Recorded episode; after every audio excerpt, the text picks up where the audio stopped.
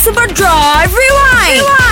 来到三十号，我们来回顾一下，究竟昨天我们在五点的麦快很准都跟你讲到了什么呢？안녕하세 요， 你好，我是 Penny。好啦，第一个点呢，就是呃很多人都已经知道啦。从八月一号开始呢，在斯拉瓦就会被分成两区，第一区还有第二区。那第一跟第二区是不能互通的，所以如果有需要去到了不可以通的这个地点的话呢，都需要提前做出申请的。十五的警方呢，已经准备好了，在八月一号重新开。 放跨省柜台。第二呢，就是沙拉越灾难委员管理会啊，也表示说将会在境内呢设立更多的隔离中心，而现有的隔离中心也获得大大的提升。第三，很多人都在 question 讲说，周末他们没有收到萨曼的，周末他们没有收到牛肉干的，有喽。那无视社交距离，在这个龙市法庭外聚集的民众们呢，会收到一千令吉的罚单，而且这是警方说的，警方证实的，但是。